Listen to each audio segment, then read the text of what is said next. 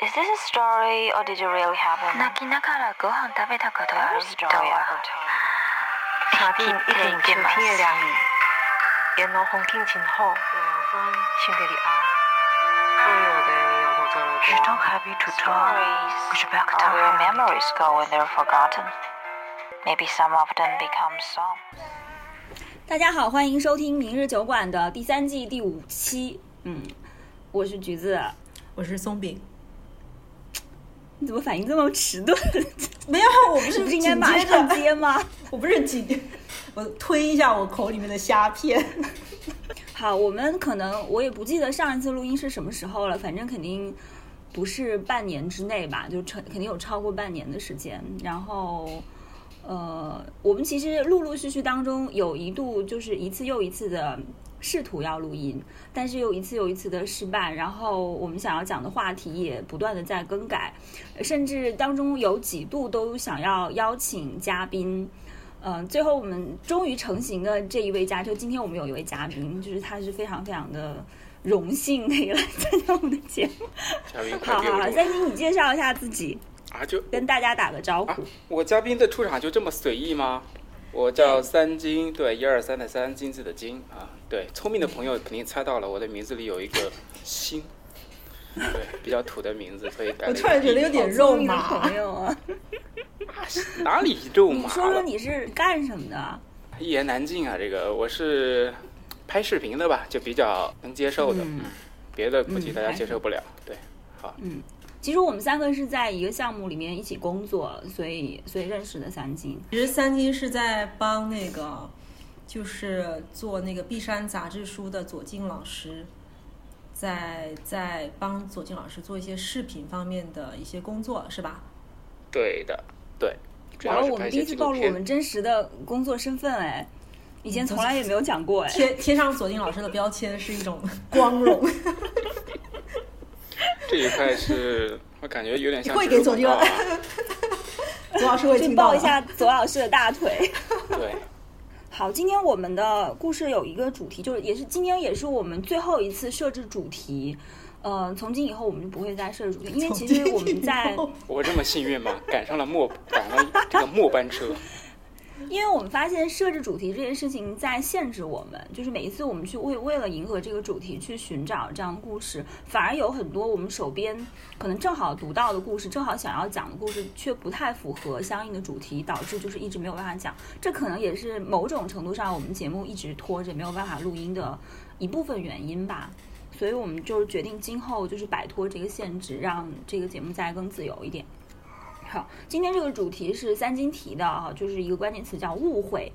嗯，我我觉得这个词很好，就是误会是一个很容易发生故事的，很容易引起戏剧冲突的这样的一个这么一个事件。对所以应该围绕着它也会有很多很多的故事可以讲。那哎，我们今天谁先讲呀？我不要先讲这句，三金先讲，我 啊，客人先讲吗？对，因为我的故事很短。然后，如果我讲完了，我就只能干坐在这儿听你们讲。对我的故事比较长好，对，因为讲之前的那个橘子给我设定的时间二十分钟，我当时想啊，我一个故事就能讲二十分钟，而且我二十分钟我还是得加快语速的讲，行吧？我今天还是你压先告诉我们你稿子写了多少个字？那怎么也得六七千字吧，一篇小论文了。嗯，对我对对对，我发现，因为这一次当飞行嘉宾嘛，对，确实像橘子说的非常荣幸啊。但是我确实发现，我这个飞行嘉宾比两位主持嘉宾还要积极，还要特别的 操心，嗯，时常就是怎样要持续吐槽我们吗？啊，对对对对，讲之前要提前吐槽一下，因为这次录制呢已经推迟了，我印象中应该是两次，对，不断的推迟各种理由，嗯，一次。虽然我有一些两次，这两上一次对对对一次是上星期，对是吧？对然后上星期推到这周的周五晚上，然后周五晚上又推到了哦对对对现在，然后刚才又被我推迟了半小时。对，所以三次。好，我今天要讲的第一个故事呢，其实就是一部电影了。这部电影的名字呢，呃，叫《空白的十三年》，它是一部日本的电影。不知道呃，听众有没有去看过这样的一部电影？我个人觉得很好，很喜欢。然后呢，它的导演呢是一位呃年轻的新锐导演，叫斋藤工。同时呢，他也在这部电影里饰演一位角色。呃，同时呢，这部主演相信大家有熟悉的就是呃高桥医生啊，同时呢还有一位大家相信也更熟悉叫中川雅也。可能提一部电影，大家就知道是谁了，就是《小偷家族》里演那位父亲的。哦，对，如果看过《小偷家族》的话，就知道那那个那位那位也是一位实力派的演员。哈，好，那我们就进入正题。那么这部电影呢，我个人特别喜欢，是因为什么呢？它它是以电影的形式来描述这一个人的肖像。那么这部电影以一个葬礼开篇，那么这个葬礼是谁的葬礼呢？就是这一位主人公。中川雅也饰演的角色叫松田雅人的葬礼开始，也就是说，一开始主人公就死了。那特别有意思的是呢，这个葬礼举办的一天，然后那座寺庙里同时有两个人，两位逝者同时举行这个葬礼。更巧的是呢，这两位逝者都姓松田，一个叫松田雅人，也就是我们这部电影的主人公；另一部就是这个松田宗太郎。特别呃有意思的是呢。来参加松田宗太郎的葬礼的人呢，就是一波又一波啊，络绎不绝的。呃，然后参加松田雅人的这个葬礼的人就就是寥寥无几。呃，更气人的是什么呢？参加松田松太郎的人呢，都跑错了地儿啊，全部都跑到了松田雅人这儿签到啊，还给给那个那个葬礼的礼，不叫礼金啊，应该叫叫什么？我我我也找不到一个很好的词儿。呃，然后呢，等交了钱进去一看照片，哎，不对。这不是松田雅人跑错了，嗯，但是他们接待处都会写一个松田先生的葬礼，对吧？他们以为就是这个松田松太郎，但其实不是。跑出来呢，就又又说，哎，这个松田宗太郎在哪儿？然后这边松田雅人的接待员呢，就告诉他，哦，在那边，在那边。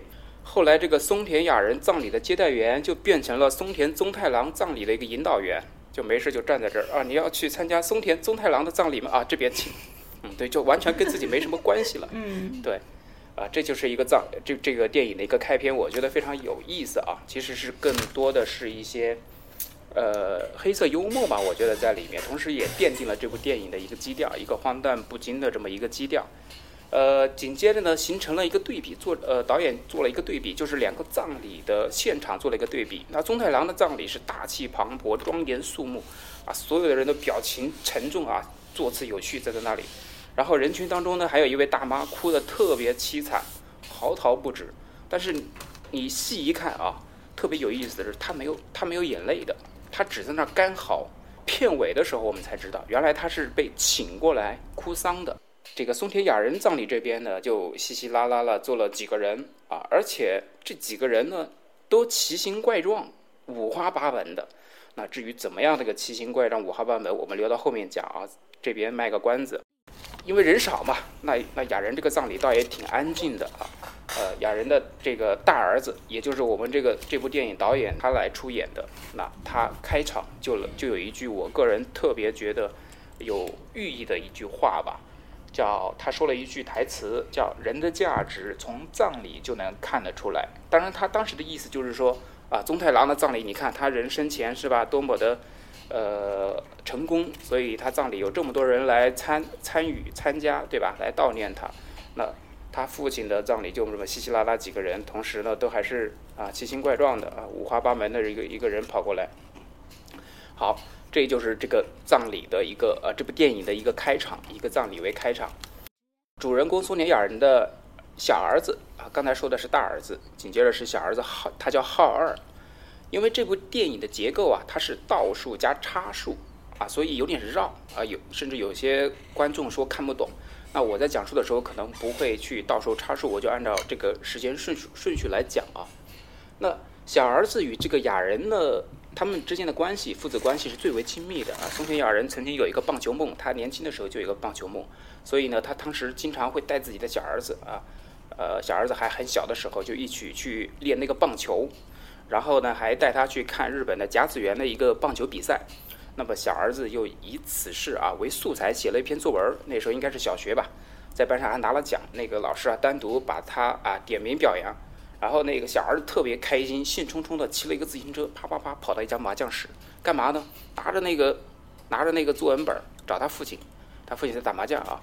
呃，然后呢，他正在打麻将的雅人听到了那个儿子兴冲冲跑过来，说他作文拿了奖，当然非常开心啊啊！但经常打牌的人都有这样啊，就是打牌的时候就得打牌，那不可以分心的，对吧？那你这个不分分心了，那你这个打牌太不敬业了，当然还更容易输。然后就敷衍了一下儿子，啊，那说好好好，我待会儿看，对。然后呢，他们就打牌，不要不要记账嘛，哈，他们可能就是谁输了啊，谁赢了，没纸，那个旁边的牌友就把他一个作文本拿过来，那个那个当当记账了，嗯，这这这一事儿对吧？放一般人都挺难接受的。那他的父亲雅人也看到了啊，那看到了也没有过多生气，只是提醒了他。他说：“哎，这是我儿子作文本，你怎么可以拿来记账的，对吧？”啊，那那人说：“哦哦，不好意思，不好意思，没注意啊，没注意啊。”顺便的有呃夸了一下他儿子：“哎，你儿子真棒，这作文拿了奖啊，这以示歉意。”嗯，好，这是一个场景啊，结束了。紧接着呢，一天晚上，两位债主啊，中年男子跑到了松田雅人的家门口。反正他居住的家里呢，也是呃环境也比较恶劣啊。那个松田一家呢，就装作在家里，装作不在家啊，在躲在家里也不开灯。那个两个儿子就非常害怕嘛，债主在门口大大喊大骂的，对吧？而且他们俩人呢流里流气的啊，看样子也是道上混的人，呃，同时还扬言呢要杀了松田啊，说你这欠债不还钱你就来偿命。对，好，紧接着又一天啊，这个转场它非常好，我个人喜欢导演这个转场非常好啊，就是用外面的一个下雨的一个。一个场景，紧接着又又又又切回来，呃，两个人主主角儿，呃，两个讨债人的衣服也换了，就很明显转了，就是另一又一天了，啊，他们又来了，嗯，对，呃，没有什么这个转场没有什么痕迹，我个人非常喜欢啊。然后呢，就他通过呃这个债主其中的一位债主就说了一句很关键的台词，在我看来也是推动接下来剧情发展的。他们说今天也不在家吗？嗯，然后他又说。呃，小心我让你们全家永远都走不出这个房门。紧接着又又说，家里老婆孩子都在吧？让你让他们知道你还是有些男子气概的。哎，这几句话，我个人觉得就深深的刺痛了这个松田雅人的这个这个自尊心吧。你看男人的自尊心吧。好，终于债主走了，一家人呢也准备睡觉了。那个雅人呢非常沉闷啊，也一言不发，就在那坐着。妻子准备啊打开铺盖啊准备睡觉，就喊他睡觉了。然后呢，雅人突然说：“哎，起身要出门。”然后妻子呢就问他去哪儿，他转过头啊就说了一句：“买包烟。”嗯，哎，在这里大家来猜一猜接下来剧情会。然后他就没回来了。哎，对，但是导演是怎么去安排的呢？一个镜头，特写镜头，就是在桌子上的一包烟和打火机的一个特写，就说明什么？烟有，不需要去买。其实是有烟的。对，其实是有烟的，呃，呃，然后父亲就这么失踪了啊，十三年从未出现，然后这些年可想而知，一个母亲带着两个儿子啊，对吧？而且还要含辛茹苦把他抚养成人，自然是吃了很多苦，也受了不少罪。然后呢，这俩儿子呢，很很很自然吧，心里肯定就记恨这个父亲吧，对吧？好，直到了雅人松田雅人十三年后患了癌症，生命呢只剩三个月，医生告诉他啊，你这。只能活三个月了，那大儿子呃依然没有去见父亲啊，因为他觉得父亲在他心中已经是一个彻彻底底的一个，甚至是敌一个仇人了吧？对他要与他划清一切关系。那二儿子浩二呢，毕竟他对父亲还是有些感情的啊，如于是呢，他嘴上说不去，最后犹犹豫豫的还是去看了父亲。但是当他见到父亲的时候，当然依然还是保持很远的距离。最后呢，父亲邀他去天台上聊一聊。然后父亲见到他之后，在天台上，他们俩站的距离是很远的，依然保持了很远的距离。父亲没有说什么，只是简单的问了一下母亲和他哥哥最近可还好。然后他说他经常在电视上看那个甲子园棒球比赛，他希望能看到浩二。嗯，当然最后也是没看到啊，因为浩二最后呃也没有去打什么棒球了。呃，自那之后呢，那个二儿子看过一次吧，他也不打算再去看了。但是在他呢快呃还有临终前，相当于一个月的样子吧，那女朋友那浩儿的女朋友二儿子的女朋友极力呢让他再去看一次，而且呢他要陪他去，就是女朋友陪陪陪浩儿一起去看他的父亲。那这一次呢，雅人并没有起床，他就在病床上躺着了。呃，看到那个二儿子带着女朋友过来啊。我我想必应该是很开心。那既然破天荒的给二儿子浩二一些零花钱了，对，等他们离开的时候，浩二呢也得知一个消息，就是他女朋友告诉他，她已经怀孕三个月了。哎，那个浩二确实有些不知所措。呃，然后呢，雅人临终前，这时候呢还让护士帮忙寄给他妻子一封信，啊，也就是浩二的母亲嘛，他一封信。然后在影片的中部的时候呢，才也就是到这时候才出现他的片名《空白的十三年》，就是他的这个影片的片名到相当于影片的中部的时候才出现。呃，其实也是这一段落的结束，也就是相当于呃一个回忆吧，他们之前的那段生活的一个这一个段落的一个结束。好，我们紧接着第二段就回到了葬礼的现场，也就是现在时了。那个主持葬礼的呢，特别有意思啊！这一块呢，我觉得我个人觉得特别有意思。虽然在葬礼上啊，但是特别有意思。呃，主持葬礼的是一个和尚，他们在一个寺庙主持葬礼嘛。那个和尚呢，呃，就让到场的人来发言啊，大家对吧？既然来了，来来都来了，对吧？也没带什么礼物，大家就说两句吧，悼念一下。好，一位不修边幅、胡子拉碴的大叔，呃，竟然还穿着白衬衫来参加参加葬礼，因为我们知道在在日本，对吧？参加葬礼一般都穿黑色的。啊，他穿一个白色的，呃，并且呢，这位不修边幅的大叔逐渐的把这和尚主持工作给抢了，嗯，就是 特别活跃，是吧？在现场前前后后的串场都是他来张罗。然后这次呢，这个白衬衫大叔，呃，先见人，哎，发现没人开始讲话嘛，场面一度尴尬，他就他就先说，啊，他说他跟松田雅人啊是麻将牌的牌友，对他们是打麻将认识的。就是那种一个星期要打九次的过命牌友，就一个星期要打九次，你想想这是怎么打出来的啊？一个星期打九次的。然后呢，他说松田雅人呢是一个傻子，怎么是傻子呢？他说他自己没啥钱，那遇到那些赌赌博场上那些借钱的人嘛，他依然非常慷慨大方，而且明知他们不会还，他也不会去追债，反而呢还觉得他们可怜，哎呀，对吧？他们大家都不容易，是吧？说着说着，这位。白衬衫的微胖大叔竟然哽咽了啊！这胡子拉碴的大叔竟然哽咽了，你想想，那是一副多么恶心的场面。好，好，这个大叔就过啊。接着，一位女服务员，哎，长得非常卡哇伊啊，一位非常卡哇伊的一个女士啊，她在酒吧里打工。她说呢，松田雅人是她的老客、老顾客。呃，他和而且呢，松田雅人和他们的妈妈桑，哎，这关系特别好。而且还经常给他们妈妈桑的出主意。那酒吧里有个 KTV，那个雅人呢经常也在那儿唱歌啊。虽然唱不了高音，但是他还是经常唱这个邓丽君的《赎罪》。当然，这个肯定是导演刻意去安排的吧。邓丽君的一首《赎罪》。嗯。对这一块，可能个人觉得有些生硬啊。一个日本，一个日本大叔，对吧？竟然唱邓丽君的《赎罪》，当然有可能啊，有可能。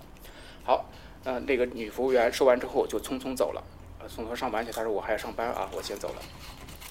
然后接着呢，是一位长发男子啊，这个头发长，一看就是可能是搞搞艺术的啊。然后他说松田雅人呢，呃，是他一个同事，可能是干具体做什么没有没有讲。然后呢，他说每次呢看到松田在看体育报的时候，因为日本的体育报后面都有一个色情板块啊，他说每松田每次看体育报的时候都会把那个色情板块给撕掉。啊，他说他很佩服松田先生啊，就就这就这么点事儿，就这么点事儿。紧接着呢，是一位胡子大叔，啊，那个胡子大叔今天呢，他说他要讲两件事情。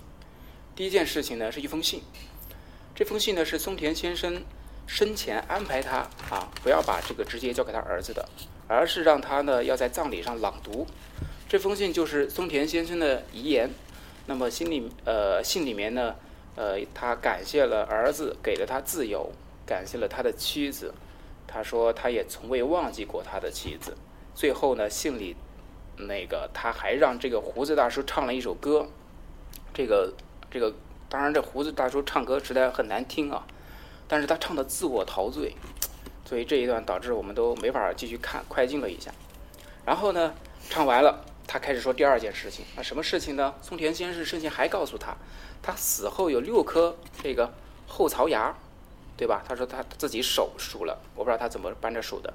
他说有六颗后槽牙，五颗呢，他交给胡子大叔，随便他怎么安排，但是要给他留一颗。那留颗干嘛呢？他说要留给他儿子。但是我心想，他有俩儿子，对吧？这一颗后槽牙，这该怎么分呢？他他他他，但他也没说。太恶心了。嗯我特地还查了，还问了日本的朋友，我说这日本有这个习俗吗？这个死逝者会把自己后槽牙送给人，然后呢，人家回了也查了，他说没有，应该是没有的啊。所以我就想，应该是这雅人自己，对吧？自己拍大腿想的。哎，呃，等一下，我想问一下，这个电影是不是有点搞笑的，荒诞，对是黑色对对是幽默的？对对对，就是黑色幽默，嗯对对对。因为我听到现在觉得还蛮好笑的。对，所以它并不是一，它虽然是葬礼，但是这个葬礼是就类似于中中国的我们说的喜丧，大家都开开心心的。嗯对嗯，明白。对，好继，续。对，继续。我们呢，然后呢，呃，这个这个胡子大叔，呃，要遵循这个雅人的遗这个遗言嘛，要六颗槽牙。他呢害怕遗体会火化，这时候还没有火化嘛，对吧？做临终告别。他说遗体火化的时候，这牙齿是不是也会被烧融化掉？那个胡子大叔说，那既然非要火化，对吧？那我就带了钳子，然后呢，就从口袋里掏出了两把钳子。他说，要不我现在就给它拔下来吧，对吧？省得到时候火化掉，把这个后后槽牙给烧了。听我我这也也也也完成不了他的遗言。然后呢，他就准备拿着钳子去啊、朝遗体走去，准备就上去拔了。这时候呢，这个被这个白衬衫大叔还记得吧？穿着白衬衫大叔拦了下来。哎，他说你不能不能这样，不能这样。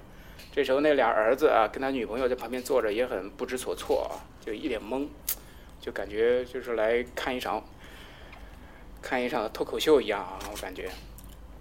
好，接着呢，接着发言的是一位耄耋老头啊，颤颤巍巍的站起来非常悲伤。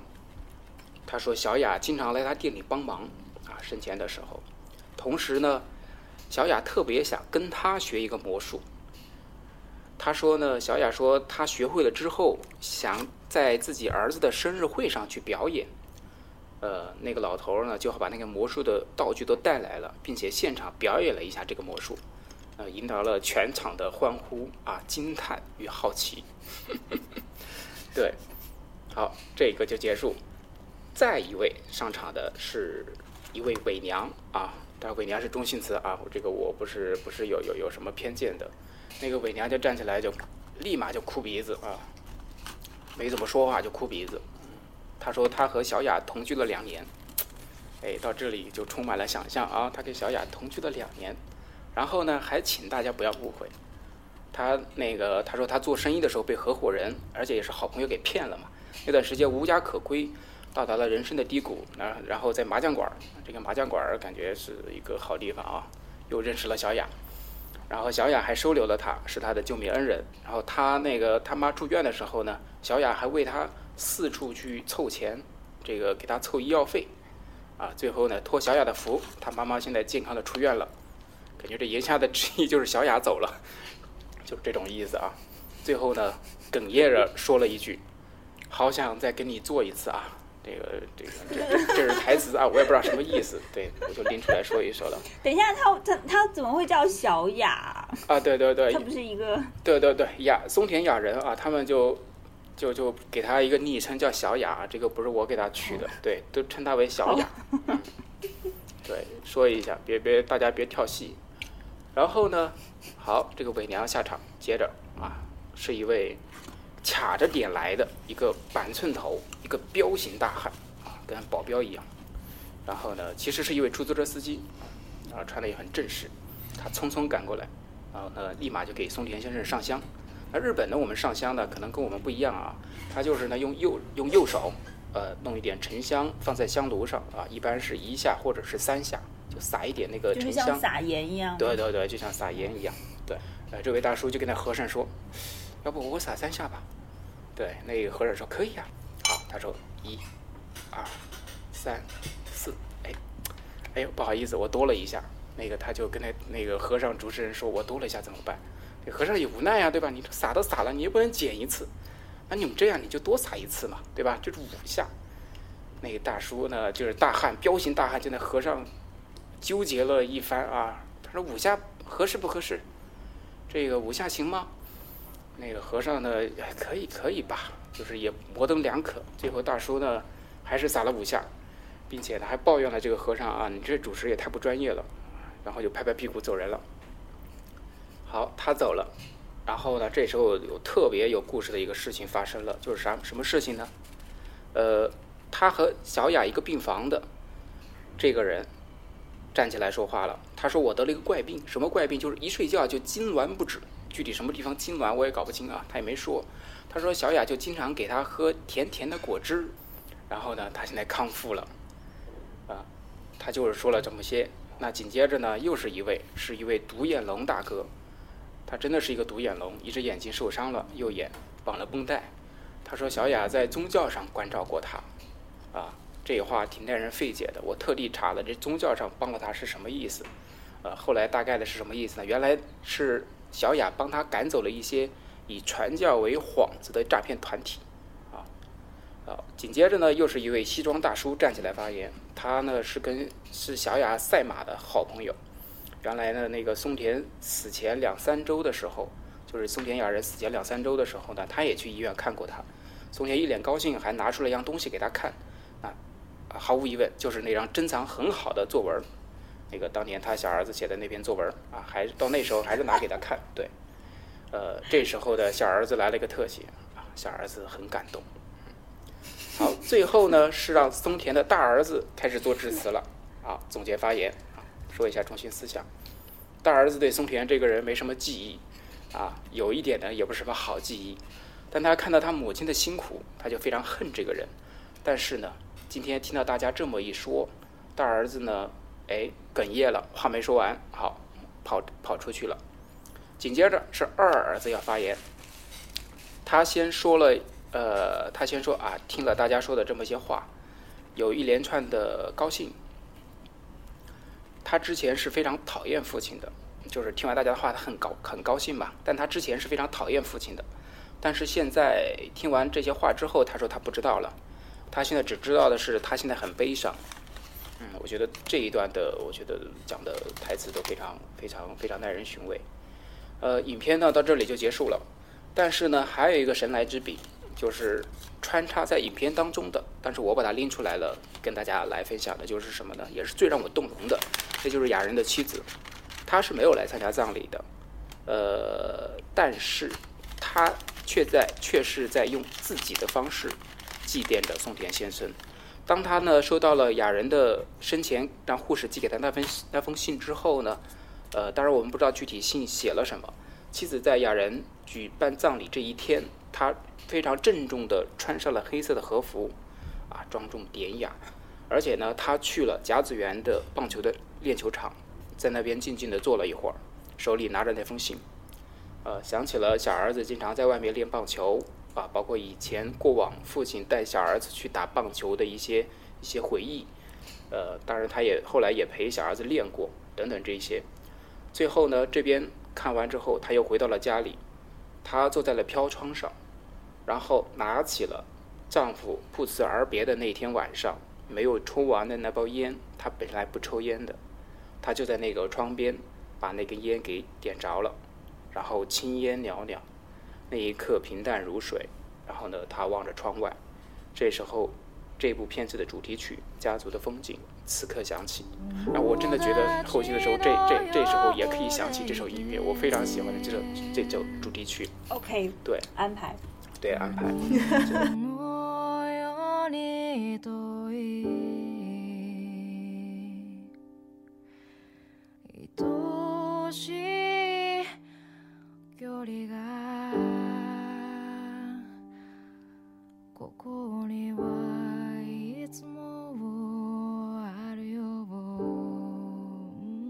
影片到此结束，然后给人一个留白、一个静默的呃结尾，当然也给人非常足够的一个思考的一个空间，呃，所以影片也就到此结束了啊。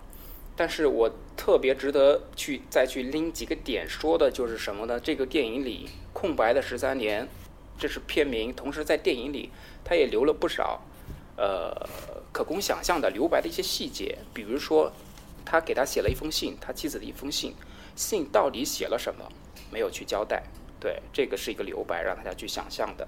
同时呢，阔别十三年之后，他与二儿子在天台见面，第一次见面啊，十三年，他并没有寒暄，并没有讲这十三年怎么样怎么样，而是非常平静的问了一下母亲怎么样，你大哥现在在干什么，啊，就这么简单，就像好像两三天没见或者一个月没见一样。对，这十三年他经历了什么？对对，非常棒。然后呢，呃，债主来悼念他，就是我我刚才就是中间就是呃那帮人轮流发言的时候，其中有一个导演设计的小细节特别棒，就是在所有人都准备轮按按次序那个发言悼念松田雅人的时候，当年的两位债主竟然推开门。打破了这这这这个空间里的发言，对，没有进来也没有换鞋，两个人鞠了一个躬，然后又走了，很短，什么话也没讲。我觉得这一段就是这个细节也非常的棒啊，耐人寻味。可以想象，就接下来这十三年，对这两位债主跟他之间的这种关系啊。当然，最后的一个留白就是母亲在飘窗坐着抽烟，可能回顾她跟雅人，包括她自己这一生的的。过往吧，这个留白也非常的好。呃，整个的影片呢也就到此结束。呃，当然我们今天的主题，我觉得还是要回应一下我们的误会。呃，这个看我怎么编啊？这个误会呢？误会在哪里？哎，我觉得这个特别有误会啊。其实你，其实我个人觉得，就是就是一个个体与个体之间的这种误会。我们对于松田雅人看前一半父亲的误会，对观众对于松田雅人这个人物的误会，就是前一部分啊，这个人太渣了吧，对吧？这个人太不负责任了，这个人不是一个好父亲，不是一个好丈夫，对不对？好，你看到最后这一段去葬礼上的这种这种这种速写，这种各个方面的去去烘托，你会发现，哎，这个人。啊，也不是那么坏，对吧？那这种误会产生到误会的消解，就在这部电影当中产生。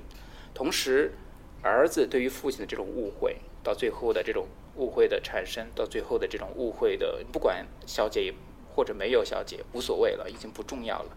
就包括他跟他妻子之间，是不是误会，其实都不重要了，因为呃，雅人已经不在了，对吧？他妻子呢，这一切也都过来了，所以没有那么重要了，误会。解不解除，或者说有没有误会，其实都不重要了。哎，我觉得这个是一个很好的点，就是就是故事到最后是不是误会，误会有没有解除，已经变得不重要了。我觉得这是一个嗯挺好的结束的方式，就好像那一封信，你不知道他写了什么，对的这样的一个一个就是有一点空白的结尾，就像它的片名一样，这样的一个空白，我觉得挺好的。嗯嗯好。哎，其实这个电影是不是主要的部分集中在这个葬礼上，就是大家的发言的这个部分？对对，刚才讲的这个重点。电影分为两段落吧，刚才一段落，前一段落就是片名出现的前一段落，其实是个回忆嘛。回忆它其实就是一个背景的交代，一个铺垫，为后面对形成反差。后一部分呢，就是现代史一个葬礼，也就是这部电影。最主要的一个核心的一个东西，在他葬礼上所有人的发言，因为在日本啊，不知道你们可熟悉，日本有一个非常奇葩的，也不算奇葩吧，而且是很有历史的，叫生前生前葬，就是在生前就会举办葬礼，而且据说呢，这个习俗在日本可以追溯到一百多年以前，就是早在一一九零七年啊，我查资料的，一九零七年的时候就开始过这种习俗，葬礼的习俗，就是我还没有死，我就开始准备葬礼，对。其实我觉得这个特别有意思，呃，我不知道你们是开始准备，还是说会在呃没有死之前就办掉？就死之前就办掉，死之前就办掉。呃，有一部自己参加自己的葬礼是吧？对对对对对，哎，你不觉得很有意思吗？我感觉上去，这这不是应该是有钱人的游戏吗？呃，这个这个就是感觉就是不知道，我我觉得就是有钱人才会有这个。嗯这个跟财力应该没有什么关系吧？比如说我，但只要这种就是他在那个文化背景之下，大家能接受就没有问题啊。嗯，好，这个故事就讲到这里，我不知道你们可听明白了。但是我建议还是大家去看，因为我虽然我就是你讲完之后，你还是建议大家去看这个电影，是吗？对对对，因为口述跟影像的表达肯定是两回事情，而且我的口述整个的顺序结构呃打乱。嗯哎，我发现，我发现你讲跟我们讲不太一样，可能因为你本身是做视频的，做片子的，对，应该所以你会很注意它的呃转场，会注意它的镜头语言，然后你讲的时候会很注意它的画面感。我们两个就就你你待会听我们我们两个讲故事不太是这样子。对 那就很有意思。所以每个人讲故事的方式不一样嘛。对嗯，，对啊对啊。包括我记东西的时候我不知道你们背书的时候记东西，我不会说，比如说背一篇文章这一段，我不会把它读读读读读读读一百遍，然后就就记住了。我是看那一幅这个这一幅画面，这个字儿在什么位置、嗯啊？这一幅图在什么位置？然后第一行、什么地方什么字儿？对，当然也会读几遍顺一顺，然后就靠这种图像记忆。这个电影你觉得最打动你的是什么地方呢？呃，因为我觉得，我觉得在定了这个主题之后，你很快的就就选定了这个片子。呃，因为这部电影确实是我个人特别喜欢的，对，目前是嗯特别喜欢的。最打动我的就是个非常小的细节，那两位嗯，债主竟然回来了。这个导演这一块的安排是我没有想象到的，我觉得这一点很棒。因为其余的我觉得我都能想象得到啊，就是一个剧情的，对他要去这么叙事，哪些东西必须有它的一个道理。呃，但是这个是我没有想象到的，两个债主竟然回来，而且他这么一回来非常简简短，影片中呈现的可能就几秒钟，对吧？进来鞠个躬啊，出去就就结束了。但是就这么几秒钟，四两拨千斤，就是他能给你很多很多的想象，就是对这十三年的想象。嗯，这是我觉得是最迷人的地方。我想我想问一下，你为什么会想到误会这个主题？变成我们两个在采访他。很简单啊，你们都有。其实想到这个词儿非常偶然，就在车上长岭村回大南坡，对，我们就是回在哪儿那路上，我们个路上三个，人在车对上的时候，对，就橘子说了一句那个是，这能说吗？这个说了别让人听见啊。可以啊，橘子说那谁发朋友圈把那谁照的特别黑，他还评了一句，他说啊 我怎么这么黑？对对对，我就想，哎呀，每个人对每个人自己都有误会，对吧？他对他肤色有误 我想会，起来了，我想起来了。对，就是这么想的一每个人误会对自己都有误会。对啊，就每个人对每个人都有误会。当然，我现在讲的这个是个体与，就是我们对别人的一种误会，对吧？其实也有自己对自己的误会。好，接下来我们有请橘子给我们讲。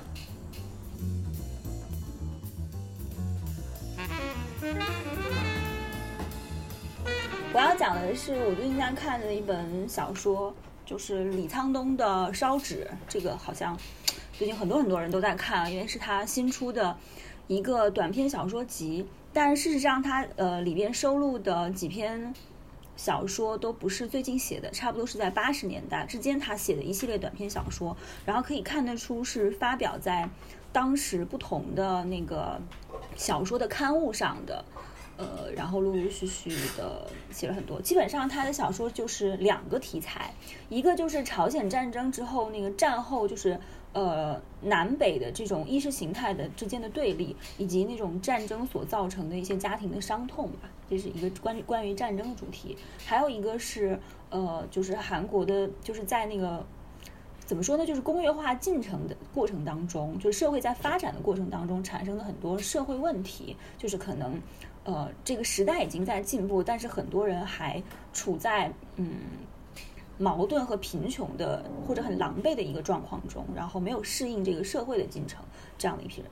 呃，所以他写的基本上都是家庭故事，然后小人物，呃，刻画的一些这样的人物形象，包括他在写战争的时候，非常喜欢用象征的的一些手法，就是他写的写的这样的对话、这样的故事，其实好像比如说这个人物是象征着某一个事件中的，比如说某一群大学生的角色，或者是呃受到残害的一些角色之类的。那如果你不懂当时的那一段韩国的历史，你可能就读的会有点吃力，就不知道他想要去象征一个什么样的事件。但是在读第二类的，就是关于呃社会进程当当中的这个小人物的这些故事的时候，你就比较容易知道他在说什么。然后，因为我本人是非常喜欢李沧东的电影，就他是我呃最喜欢的韩国导演之一。笑不笑？没有没有没有没有没有。这个故事是一个短篇的故事，它的主角是一对夫妻，然后这对夫妻就生活在首尔的这个城市当中，他们是城市人，但是呢，他们非常非常的贫穷，就是生活过得极其的拮据。他们生活当中的每一次微小的争吵都和金钱有关。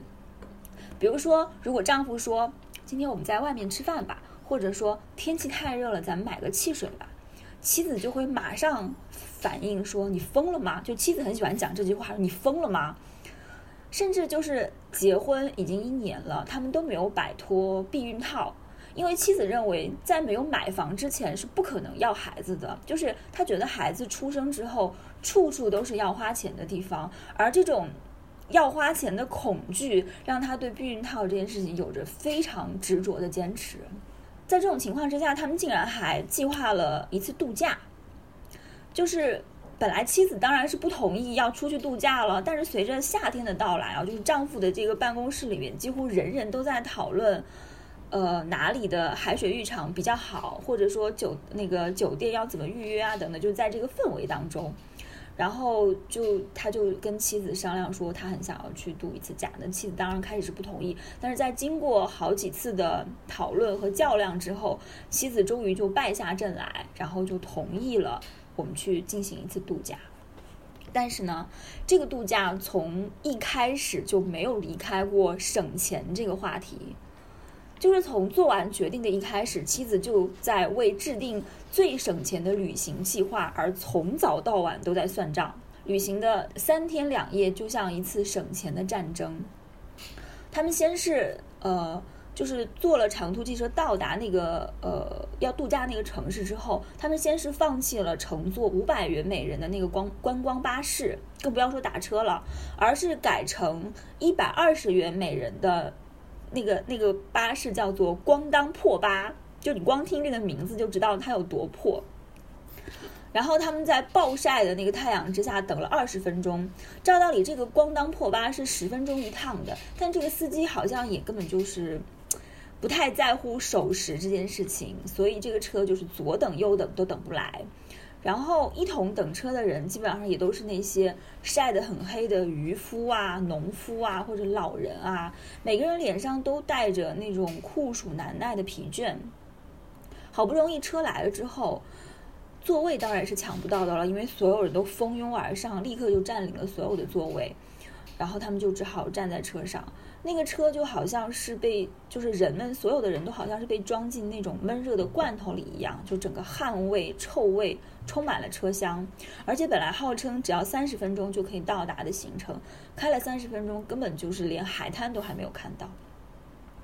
妻子呢，从早上就只喝了吃了一碗面。然后他又很容易晕车，就整个脸色苍白，但是他的表情非常的固执，就好像是在奋力战斗一样，就是摆出一种很坚硬的表情，可是看起来却十分的可怜。等到下车的时候，他们不仅没有为开始度假而感到兴奋，反而像是结束了一场艰难的战斗一样，感到特别的疲惫。但是大海依然是很美丽的，就是他们立刻就被那个美丽的大海给吸引了。可是呢？紧接着，他们就遇到了第二个花钱的问题，就是住宿。一走到海水浴场，他们就立刻被民宿那些拉客的人给包围了。嗯，大家都在冲他们喊着，就是呃，差不多听听他们喊的那些价格，就是两个晚上要一万五，并且不管是去哪儿，差不多都要这个价，只有更贵，没有便宜。妻子就就呃拒绝了他们。他突然想到了什么，就马上朝刚才在大巴车上他遇到的一个老太太跑去，跟老太太聊了一会儿呢，妻子就跑回来跟老公讲说，解决了，老公一万块钱可以住两个晚上。老公说你在说什么呢？妻子说啊，这里的民宿实在太贵了，所以呢，我就问问那个老太太他们家有没有空房。诶，他正好就说有，我们就就这么谈成了，一万块住两个晚上，特别便宜。于是他们就跟着这个老太太呢，就往她家走去，就走在水稻的田间小路上。老太太一路都走在前面，丝毫没有要停下来的意思。这个路非常的长，他们汗如雨下，疲惫不堪，一直走了十五分钟。来到了一个很旧很旧的房子，然后走进去之后，看到他们自己的房间非常非常的破旧杂乱，而且是一直被看上去一直应该是一直被当做仓库使用。妻子有一点失望，但他还是装作若无其事的说：“嗯，这样也挺好的。”就自我安慰了一下吧。好歹收拾了一下，呃，就在这里住了下来。他们又迎着很大的太阳朝海水浴场走去。就在这个海水浴场待了两三个小时，也算是真的在度假了吧，就是享受了一下，然后准备回去。回去的时候呢，因为你在海水浴场，你是穿着泳衣嘛，你在沙滩上就浑身都是沙子嘛，然后你就要到沙滩上的那个更衣室去换衣服，而且要淋一下浴，你才能够换衣服。那个淋浴室非常的破旧，像一个仓库一样，但它里面使用的呢，却是那种自动投币的淋浴器，一次要三百元，而且它只收一百元的那种硬币，就你必须投币。然后在这个浴室的入口有一个男人，他的面前有张桌子，里面装了一些饮料啊、什么玩具的这样的一个箱子。然后夫妻两个就递出一千元的纸币，想要跟他换零钱。这个男的却说。不好意思，这里不换零钱。我们都很熟悉这一套嘛，对不对？就是不换零钱，但是你要买一点东西，你就可以得到一些零钱。那丈夫就很无奈的说：“那就买个可乐吧。可乐多少钱呢？”这个男人就说：“七百。”啊，妻子立刻就发出了悲鸣般的尖叫声。他说：“天哪，太不像话了，这也太黑了吧！”这个男子就直勾勾的盯着他们。就开始了一连串的抱怨。他说：“大概意思就是说，你们是来玩的，我可是靠这个要养家糊口啊！你们首尔人在咖啡店里喝一杯咖啡就多少钱呀？”妻子就很生气，他就说：“我们走吧，我们不要为冲个水还要花掉一千块，两个人就要花两千块。”丈夫说：“可是那也不能不洗呀。”妻子就说：“我们稍微忍耐一会儿，走到民宿之后，想怎么洗就怎么洗。”丈夫不知所措地望着这个海水浴场，海滩上的人就是正在喧闹欢呼，有人在烧烤，有人在打排球，可是他和妻子却像是被排除在外一样，而人们又对这样的差异，对他们对渺小的这两个人毫不关心。于是他们就穿过沙滩，走进水稻田，向他们的民宿走去。走在水稻田上的时候，丈夫突然意识到。自己穿着泳衣的样子十分的滑稽，甚至显得有一点点不道德和轻浮。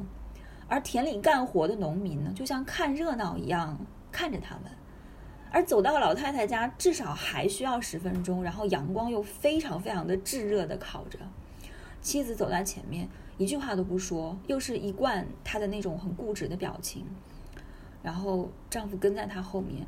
看着她并不性感的屁股滑稽的在前面摇摆着，心中就升起一股怒火。可是他又错过了发火的时机。推开民宿的门，他看到那个老太太的老伴儿，然后那个老伴儿就是那个老头，看到他吓了一跳。这个老大爷他活到这把年纪，大概从来没有预料到有一天会看到两个半裸的陌生男女推开他家门走进他家里。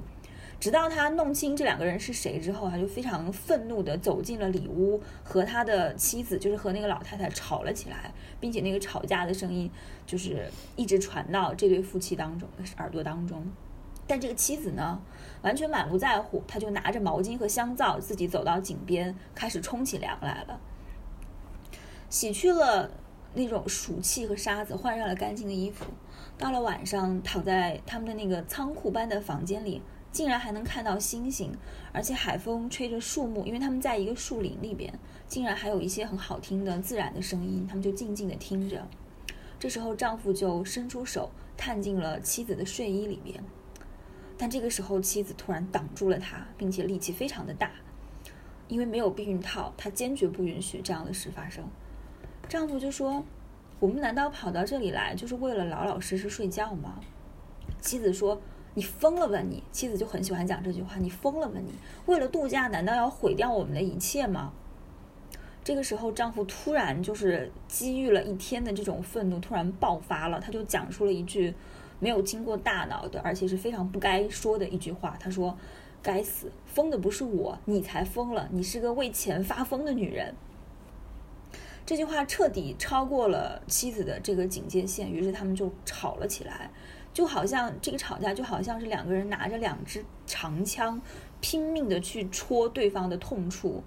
然后双方都说了一些非常非常伤害对方的话，一直到妻子最后哭了起来，而丈夫不知所措了。丈夫这时候突然想起，有一次他下班比平时要早一些，在他准备按门铃的时候，却听到他的屋子里面传来了喧闹的音乐的声音。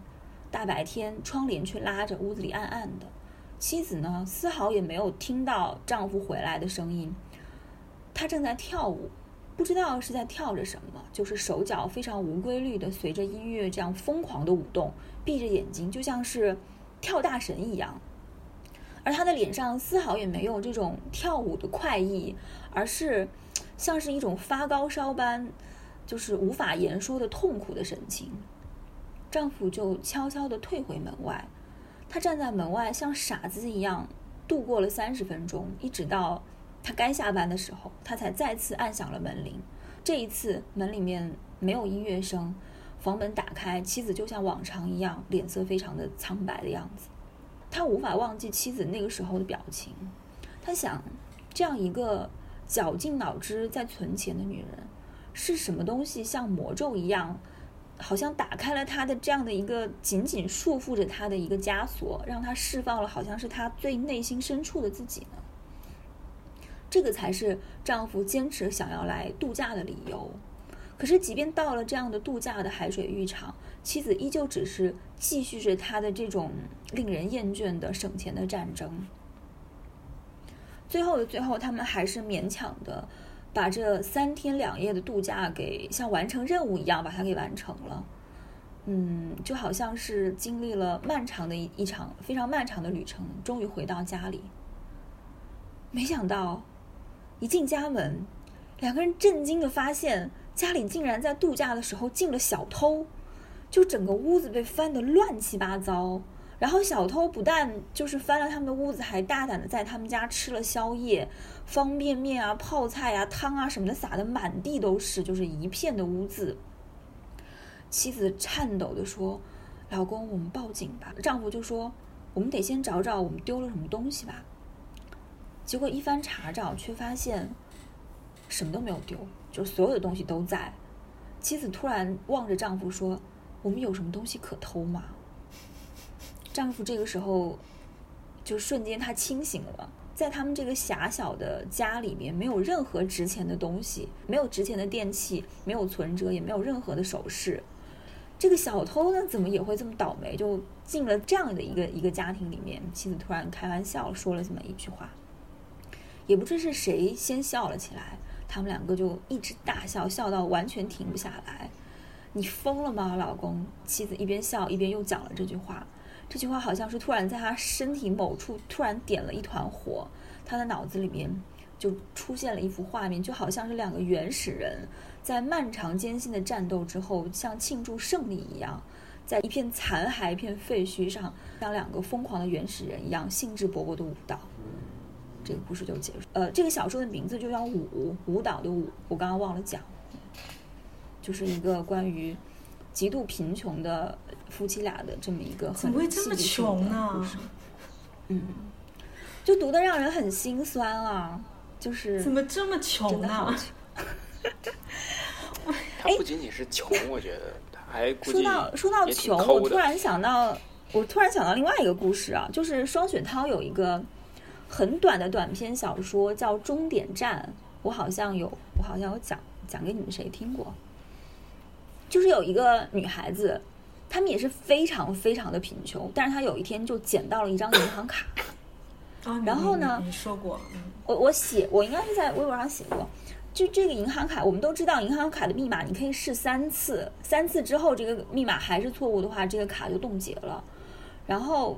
在这个女孩子她每一次生活非常绝望的时候，她就去试这个银行卡的密码。第一次试的时候，她是她有一个打工的姐妹，把她的一个手指给烫伤了，然后需要去做手术。没有钱做手术，她就去试了一次，当然是没有没有试对嘛。后来这个姐妹的这个手指就截肢了，就没有了。还有一次是她的一个狗，呃，好像是被人被人快要打死了还是怎么样的，然后他是从小养到大的一只狗，然后他又是第二次去试了这个密码，然后当然还是错。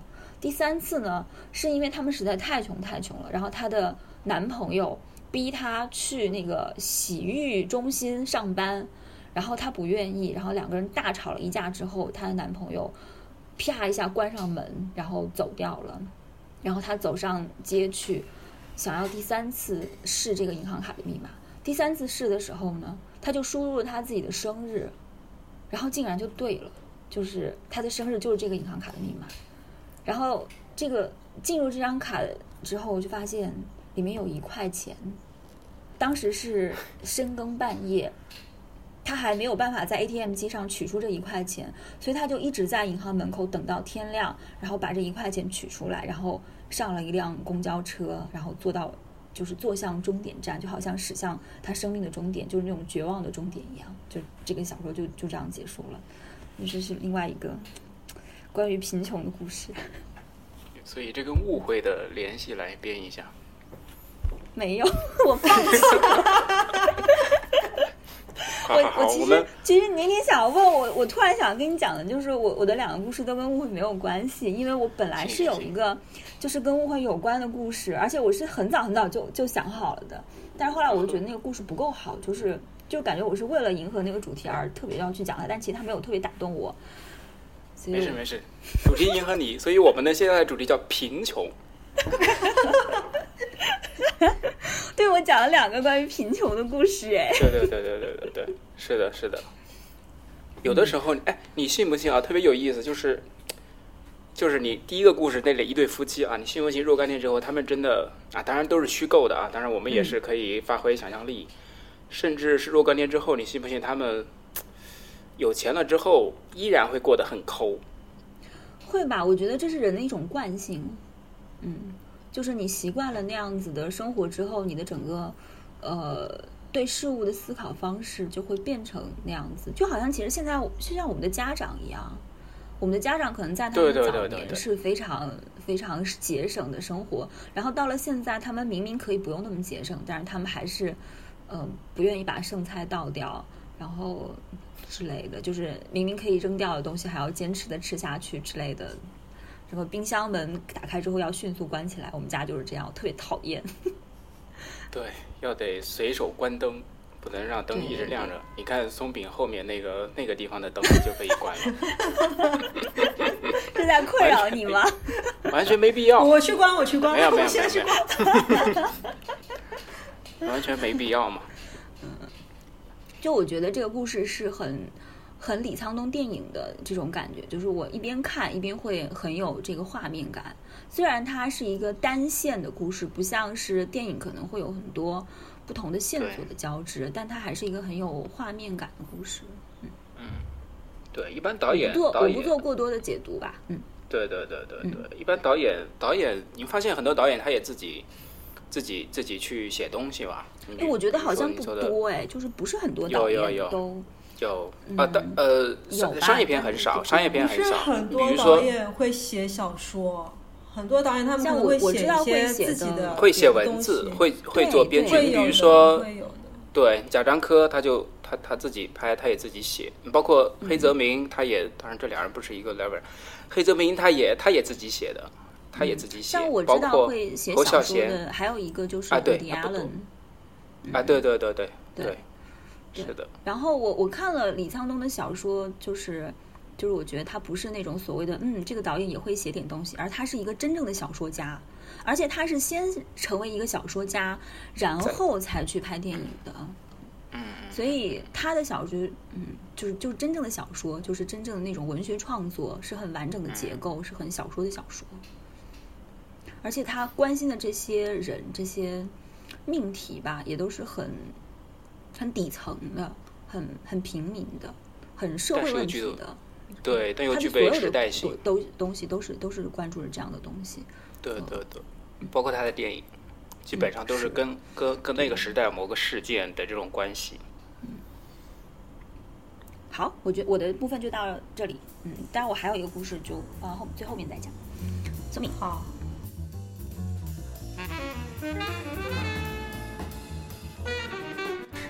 我只有一个故事，而且是因为橘子跟我讲说这一期的主题是误会的时候，我非常的头痛，因为因为我我 因为我最近在看的，我最近在看的书都跟小说其实没有什么太大的关系。然后后来是那个我开始看沈大成，就是我非常喜欢的一个上海的一个一个作家。嗯，我从那个博客时代就一直在看他的博客，然后呃，对博哦博客对，然后那个他出了一本他出了一本书，是他的那个短篇小说集，叫《屡次想起的人》。然后他后来又出了一本书，我一直没有买到。然后，呃，我前几天就在看那个《屡次想起的人》的时候，里面有一个短片，看完之后我就立刻跟橘子讲说，哎，我有了一个关于误会的故事。其实他其实这个故事，你不能说它跟误会有关，因为这本这本小说集呢，它是就是，呃，橘子也是比较知道沈大成的那个会写的那种故事，他是写特别擅长于写那种超现实的故事，也就是他会虚构很多的。很多的世界，然后这些世界呢，又是跟我们正常的世界是交织在一起的。就是在我们生活的世界里面，我比如说有一个我印象特别深，就是他以前在博客上面写说，比如说很多机器啊，呃，ATM 机器，他说其你没有想过，其实 ATM 机器它不完全是机器，它可能是背后就是里面藏着一个人，然后那个人每天上班，然后就是会对着你讲说啊那个呃什么呃请请放入你的银行卡什么之类的这种。他就是会写一些这种特别有趣的，就是可能就是发生在你身边的，然后你你只要稍微一琢磨，你就会觉得说，嗯，会让你的整个世界会变得更有趣、更更不一样。他很擅长这样子的一些故事。然后他这个我今天要讲的这个故事叫《口袋人》，口袋人就是呃，我先讲一下，我我我先我先。我因为它是一个呃以第一人称为呃它是一个第一人称的故事，所以我我也就用第一人称的那个呃口吻来讲这个故事。呃，它前面有一个就是这个故事的主人公跟他的一个女性朋友去去北海道去过春节，然后这些这这部分我跳过，我直接讲那个比较重要的口袋人的这个这个事件。那也就是说，在这个有口袋人的世界里面呢，就是人们愿意相信存在过两个古老的偷盗氏族，口袋人是他们的后裔。那民间传奇小说是这么描绘口袋人的身世的：很久以前呢，这两个氏族一个热衷跑去别人家闯空门，另外一个就整天在街头掏包。也就是说，他们是大盗和小偷。那这两个家族呢，这两个氏族呢，业务领域相邻，但是互不侵犯。长期维持着疏而不远的关系，直到有一样东西攻破了界限，这个东西就是婚姻。呃，两只贼军联姻了，一个闯空门的，配上一个偷皮夹子的。那贼夫妇们的精神世界不仅相通，在专业上又互补长短，就组成了门当户对的好姻缘。那即使是反面人物啊，传奇小说也写到他们生活的很幸福。那后代呢，就继承了父母双方面的事业，就是每个人都掌握了入室盗窃和街头掏包的两项技能，并且他们处理的偷盗业务更广了。那身体就在这个时候发生了变化，多余的皮肤从胸口和腋下的部位长了出来。最初呢，他们发育得很简陋，就是你用胶带修修补补，可以弄弄成口袋的样子，然后就可以放进一点东西。那这个基因就传了几代人之后得到了强化，口袋就越来越好用。就是他们哪怕干完了一票，路上遇到警察也不用担心，因为你只要潇洒的抖一抖外衣，就是警察就找不到你。你没有东西藏在身藏藏在衣服里面，其实你都藏在皮肤的这个夹层里面。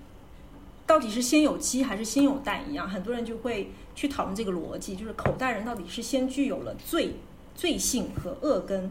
才长出了口袋呢，还是说他们其实是因为意外长出了口袋，然后就觉得说，哎，那就是我我我可以就是偷点东西放装在口袋里面，然后变成一种习惯，就有了这样子的一个氏族。但是不管口袋人是怎么样成为小偷的，没有差别的就是小偷总是很让人讨厌。所以在几十年前的一个关键时刻，就有一群社会正义人士，他们决心对这个小偷种族进行一次。大清算，那搜捕行动就大张旗鼓地展开了。那这个口袋人的偷盗集团呢，他们就是或者是被剿灭，或者就是被打击的四分五裂，再也无法恢复元气。那如果是那些没有案底、只有嫌疑的口袋人，他们的信息也会被登记到国家的安全系统数据库里面，终其一生都受到严密的监管。那这个呃大清算运动就算大获全胜了。那还有一些未成年的口袋人，他们就在这场这场大清算当中就失去了家长，怎么办呢？就是国家就统一安排他们进入福利院。那但是同时呢，国家还在开就是实行一项实验项目，也就是他们会选出少数的口袋小孩，然后让他们就是通过一些呃那个考核。然后交给普通家庭来进行抚养，试试看说通过由普通家庭的抚养，他们能不能走上跟他们父母截然不同的道路。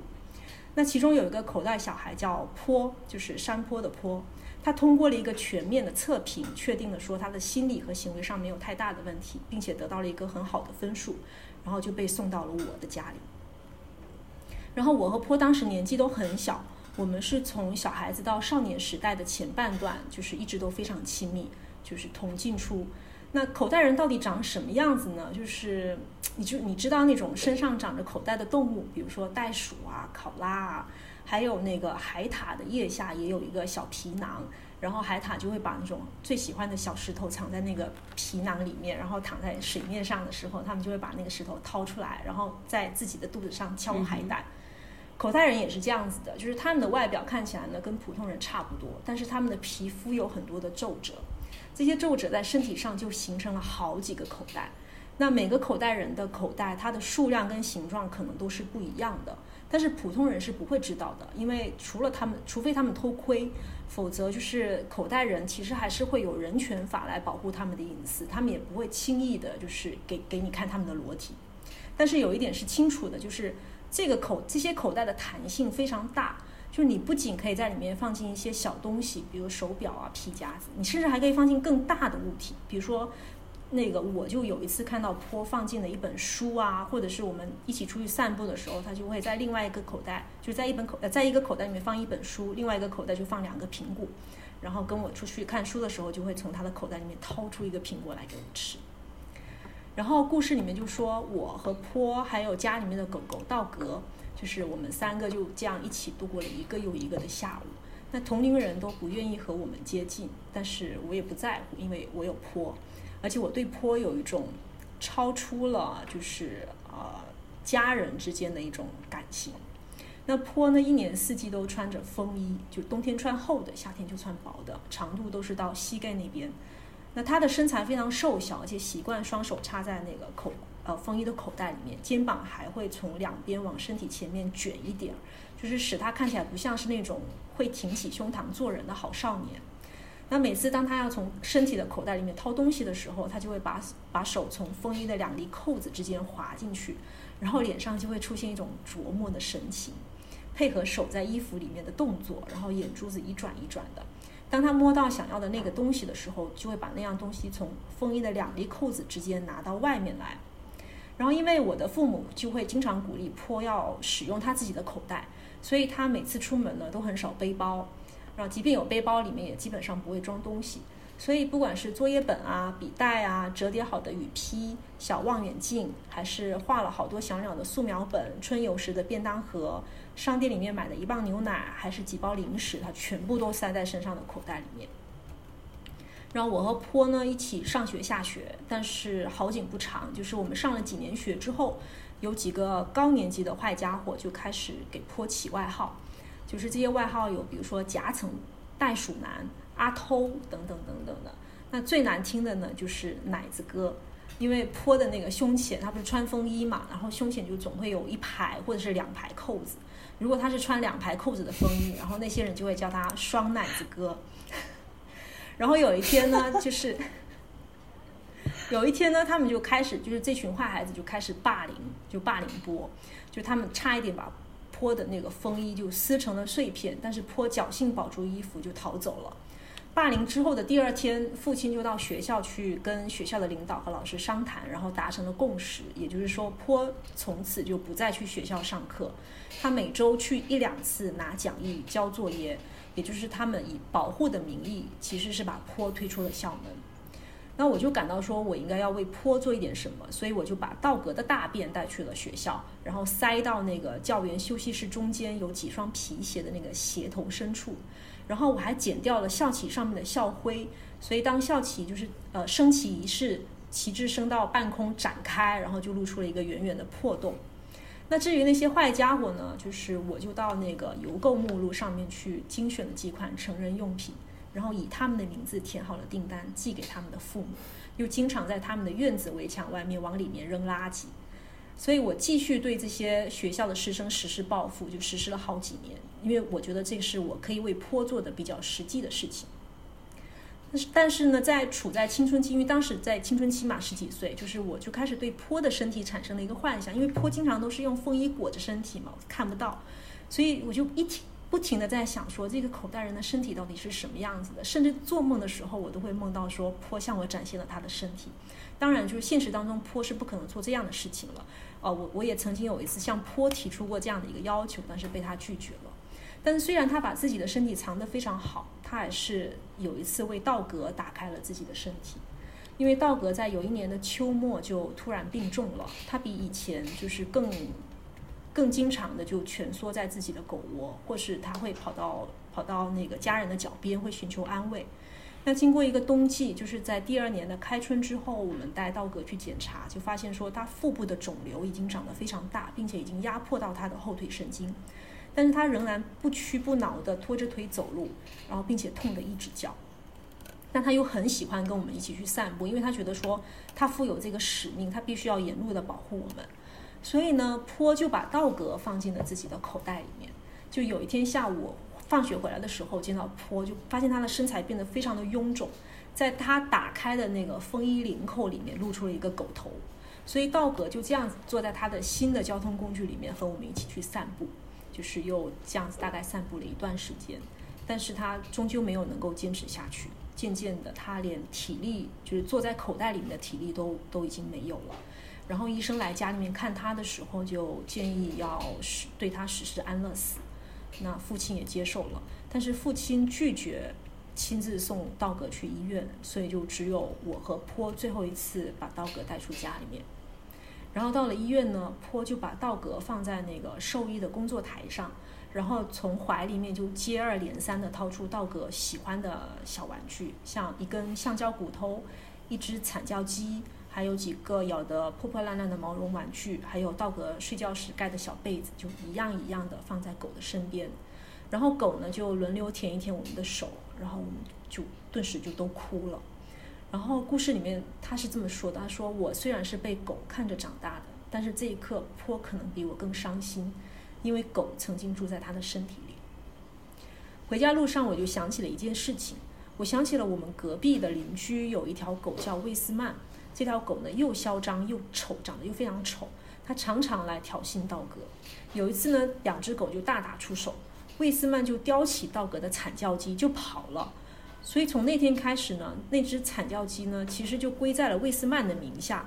一直到刚才，我又一次，我又一次见到了这个惨叫鸡，就是坡从他的怀里面把那个惨叫鸡掏了出来，放在道格的旁边。所以我想说，一定是坡从威斯曼的狗舍里面取回了这个玩具。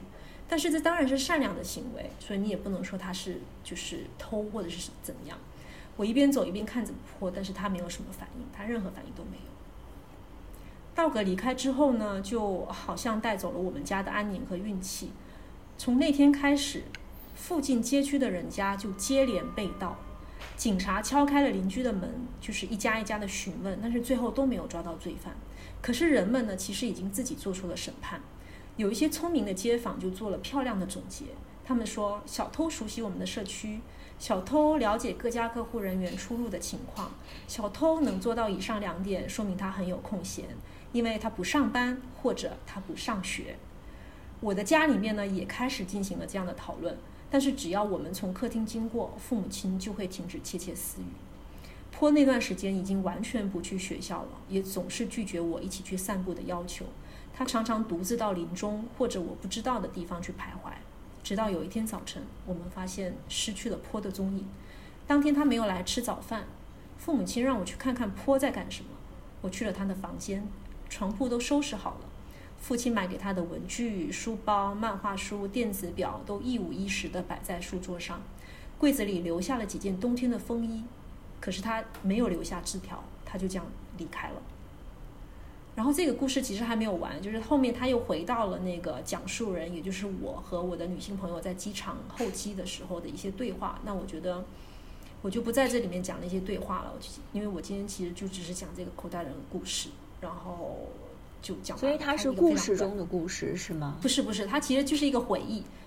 就比如说我和你一起去出、呃，它是这样，它是比如说我们两个一起去去呃旅行，然后回来路上，因为我们坐的是廉价航班，所以廉价航班它不是对行李会有限制嘛，然后我们就只好把很多的行李很行李里面很多东西拿出来，然后就是尽可能的塞在自己身上的口袋里面。因为这个举措就让我想起了坡，然后我就跟我的女性朋友就讲起了这个故事。嗯讲完了。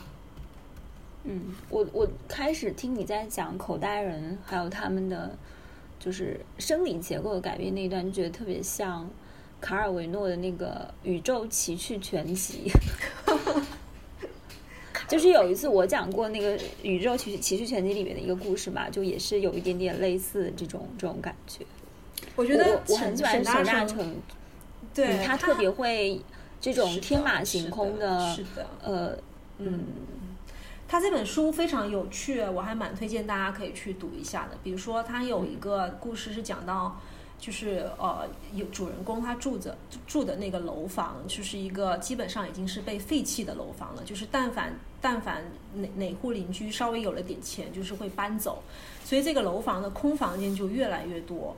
然后，但是他有一天发现，发现自己自己的邻居就是有人住进来了，然后住进来的他就一直在猜说住进来的是什么人。他有一天就看到是一对老夫妇走出去了，第二天呢他又看到是一个女的走出去了，第三天呢又是一个男的，第四天呢又变成是一个小孩子。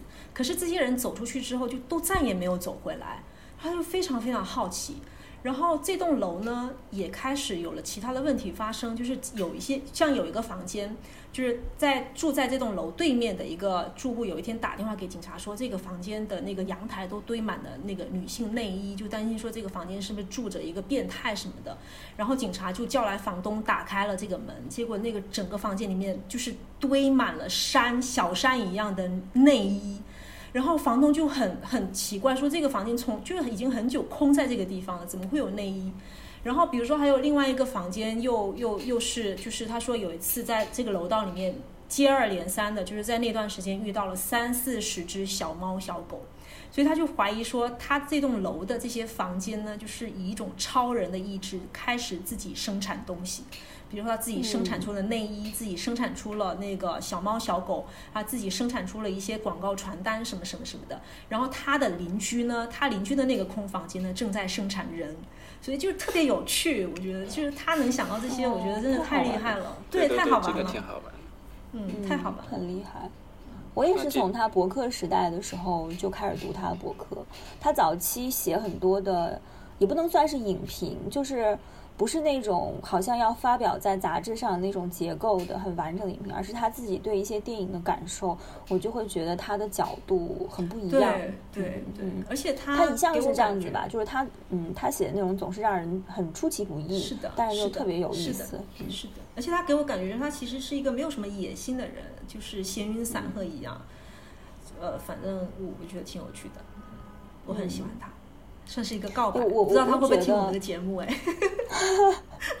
我会觉得有一些就是跟我们差不多年纪的这种很很看起来好像很年轻的作者，不是很那种很大家呀什么的这种写作者，然后他们平时也就是就是在微博上出现，然后偶尔发表一些短篇小说，可是他们真的写的非常非常不错，哎，就是嗯沈大成是一个例子，还有一个是还有一个人是就是叶阳。我不知道，嗯、哦，我知道有看？，嗯，他在微博上叫独眼，嗯，他在微博嗯上叫独眼，所以这些年轻的写作者，他们很容易就是不被关注到，嗯，对。但是我觉得我们两个能各发现了一个，还不错。我真的很推荐大家去看看沈大成，就是你也不要试图的把他的呃作品归入到某一种类型里面去，他并、嗯我觉得他很难被归类，但是就是就是他的作品非常的聪明，然后也很有趣，我觉得这个这个是我觉得就就这两点，我觉得还挺推荐的。嗯，再说一遍他的书名。屡次想起的人，OK，喝点东西吧。我酒已经喝完了。我也喝完了。特别巧，我也喝完了。你有酒吗？他有啊，他是红的。哦，红酒。哦，想起来了。我我我还说他一定是会用马克杯喝红酒的那种人，没想到真的拿出了红酒杯子。为什么我的你的？说明这就是你对我的一个误会。嗯，对呀、这个误会是怎么产生的切合了主题一次。对啊，讲了两个贫穷的故事，所以松饼，你讲的故事跟误会有什么关系？就是看你怎么想吧，看你你觉得是颇是被误会还是怎么样？我觉得这个可以一个很开放的一个结局，可以让大好，家我我觉得其实嗯，就是大家不用为了切入主题对啊，而是啊是啊，对对对。嗯其实我觉得主题是一个一个一个一个一个眼儿引子，对，一个影子。对，好了，好接下去，是那我开始讲讲下一个故事。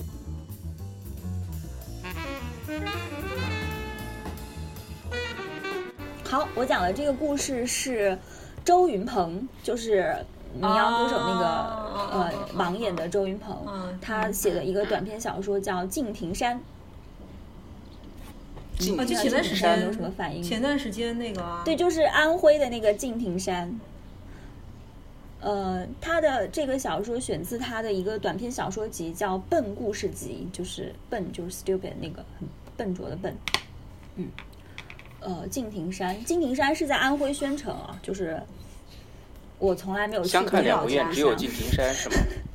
对的，嗯，终于讲出了李白的诗句，嗯，这是我对他唯一的认知。呃，这个故事的主角就是一个盲人，因为作者本人也是一个盲人嘛，所以他的呃很多小说都是以一个盲人的视角出发。那这个盲人他在四处游历，然后他中途就路过了安徽宣城，就想起李白写过这个“相看两不厌，只有敬亭山”的这个敬亭山这个诗，他就决定上山去看看。呃，就问及半山腰有这么一个茶室，在旺季的时候好像是有住宿的，所以他就找了过去。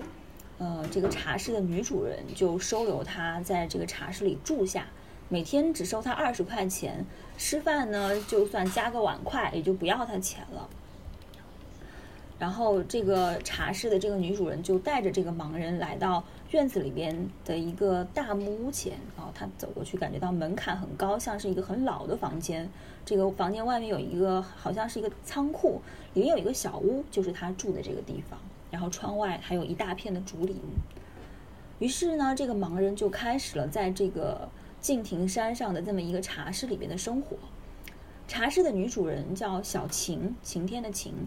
这个盲人呢姓周，他因为他是个卖唱的艺人，所以他的艺名叫星期一。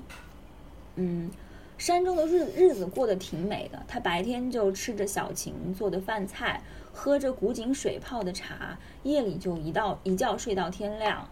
这个他们旁边还有一个尼姑庵，这个尼姑庵早上上早课的时候，这个木鱼就嘟嘟嘟嘟嘟敲起，就预告了黎明将至。可是有这么一天呢，他就喝茶喝多了，夜里就醒来了几次，然后后来就睡不着了。他就听到门外啊有声音，先是有什么东西悉悉嗦嗦滑落在地上，过了一会儿呢，又有某扇好像是柜门一样的什么东西砰一下关起来。后来又安静了不久，就传来了匀速的、有节奏的，像是脚步声或者敲击声一样的声音。第二天他也没好意思问小晴，因为他怕显得自己好像一惊一乍的。第二天晚上，这个声音又来了，这一次他就听明白了，是小晴在偷情。他又一想，哎，这叫什么话呢？人家是离婚的，，偷什么情？啊啊啊！偷情，what 我以为哦古琴偷的琴。情呐、我好吧，有点不想接。继续继续。他想什么叫偷情？人家本来就是离了婚的，就不能叫偷情嘛。然后他接着又想说，哎，既然别人可以找他，我为什么不可以呢？我们孤男寡女同住一院，这个夜里面哈空山寂寂，难道我的机会不是更多吗？今夜三更，嗯，他就觉得好像今夜三更他就要出手了。三三更三更三啊更三更，嗯 吓我一跳。我的头上冒汗了，在？奇怪的地方被打断。我好容易营造的情欲的哎，氛围都没有了。那个那个不是念经吗？对啊，我呃念经啊，对啊，但是为什么他说三更是也就是正确的读音应该是经吧？对打经，对的。你读的是对的，但我怕，嗯，没有人会，没有人会想到你好吗？大家还记得我们今天的嘉宾叫什么名字吗？大家这下应该很难忘记了。哎，我好容易营造的氛围。好，来大家。回到对回到小晴对对对对偷情，然后和盲人思春的这个这个氛围里。嗯，他就想今夜三更哈、我就我就要出手了。他就辗转反侧，想着这个小琴，终于就睡着了。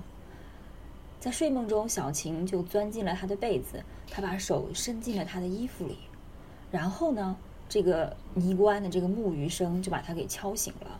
他的他醒来之后，怀里抱着的只有汗津津的被子。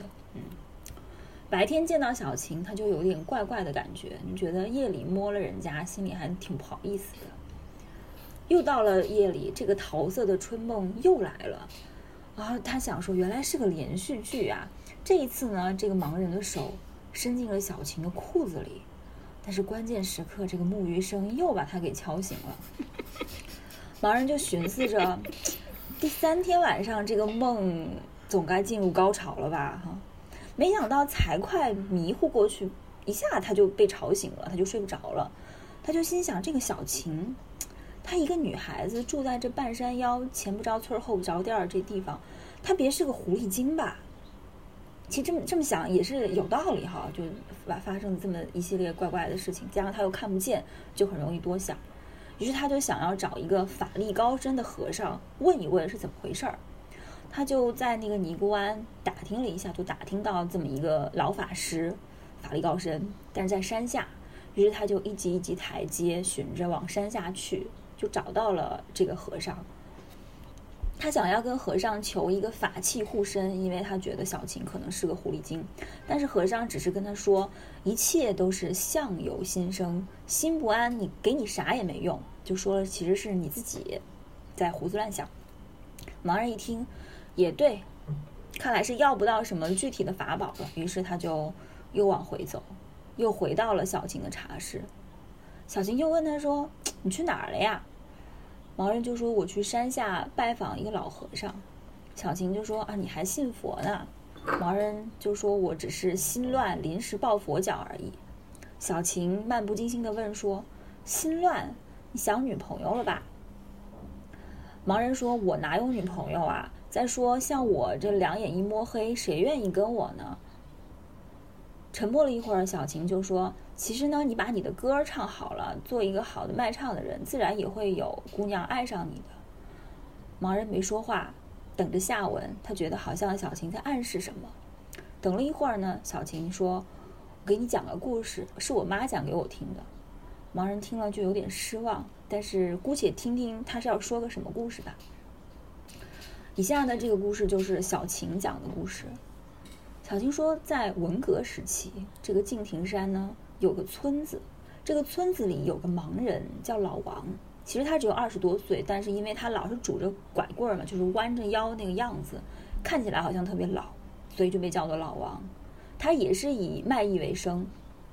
在邻村也有一个看不见的盲姑娘，碰到这个老王来村里卖唱，两个人就渐渐的暗生情愫。可是村民啊，就是从来也没见过两个瞎子谈恋爱。于是，这个老王和这个姑娘在房间里沉默对坐的时候，他们的窗户上就挤满了大大小小的眼睛，门缝里甚至后墙上都贴满了耳朵。他们自己看不见，但是他们家人可都看在眼里，就觉得说啊，这就简直让人笑话。于是这个姑娘就来了，就把这个姑娘给领回家去，不让出门。这个老王他的爹妈也是找了几个小孩看着，不让他往邻村跑。有一天啊，老王就想了个办法，因为他很焦急嘛，他想念他的姑娘，他就叫来了这个看门的小孩，就给了他一个水果糖，让他去邻村传话给这个姑娘。他说：“某日三更，我们村边的这个香樟树下见。”老王就想带这个姑娘一块儿逃走，离开这个村子。他也不知道姑娘会会不会愿意跟他走走。然后到了这个约定的时间，三更半夜。老王就背起了他所有的家当，他的乐器，然后他的五块五毛钱，就是他的所有的积蓄，提着他的盲杖，慢慢的摸到这个香樟树下，他就仔细听着，啊，有一根盲杖由远到近慢慢的来了，果然这个姑娘没有辜负他，两人当下就心下了然，决定私奔。他们就小心翼翼的下了山，天这会儿渐渐就亮了，他们就听到了汽车的声音，啊，知道走上了公路。再沿着这个公路走呢，就可以走到火车站，两人就可以逃到另外一个城市去开始新的生活。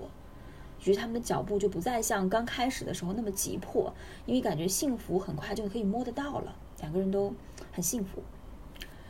走着走着，这个走在前面的老王突然撞上一个什么东西，是一个高大壮实的躯体立在路中间。老王赶忙向侧面走，又撞上一个人。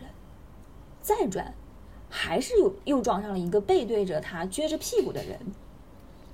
老王这下慌了，他跟姑娘就呆立在原地。这个时候，他就听到一些嗤嗤的笑声，憋不住的冒出来。接着，这个笑声就越来越多，最后像炮仗一样炸开，然后所有的人都笑得原地跳脚、拍大腿、满地打滚。他的身前身后、左左右右全都是笑声。老王明白他中了埋伏，全村人都出动在这等着他们，男女老少，大家所有人都在嘲笑他们，还在以学他们，就是学他们两个之间说的那些情话，就全都变成了他们的笑料。老王和这个姑娘紧紧的靠在一起，就好像站在洪水当中的一片孤岛一样，在哆嗦着，就非常的孤立无援。一直到他的家里人来，把他们两个强行分分开。从此以后，他们就被更加的紧紧的锁在家里。最后的结局就是这个痛苦的老王将自己的屋子给点着，然后这个自己的屋子又烧着了隔壁的屋子，最后整个村庄被烧成了一片废墟。包括我想，虽然没有提到，但是他自己应该也被烧死了。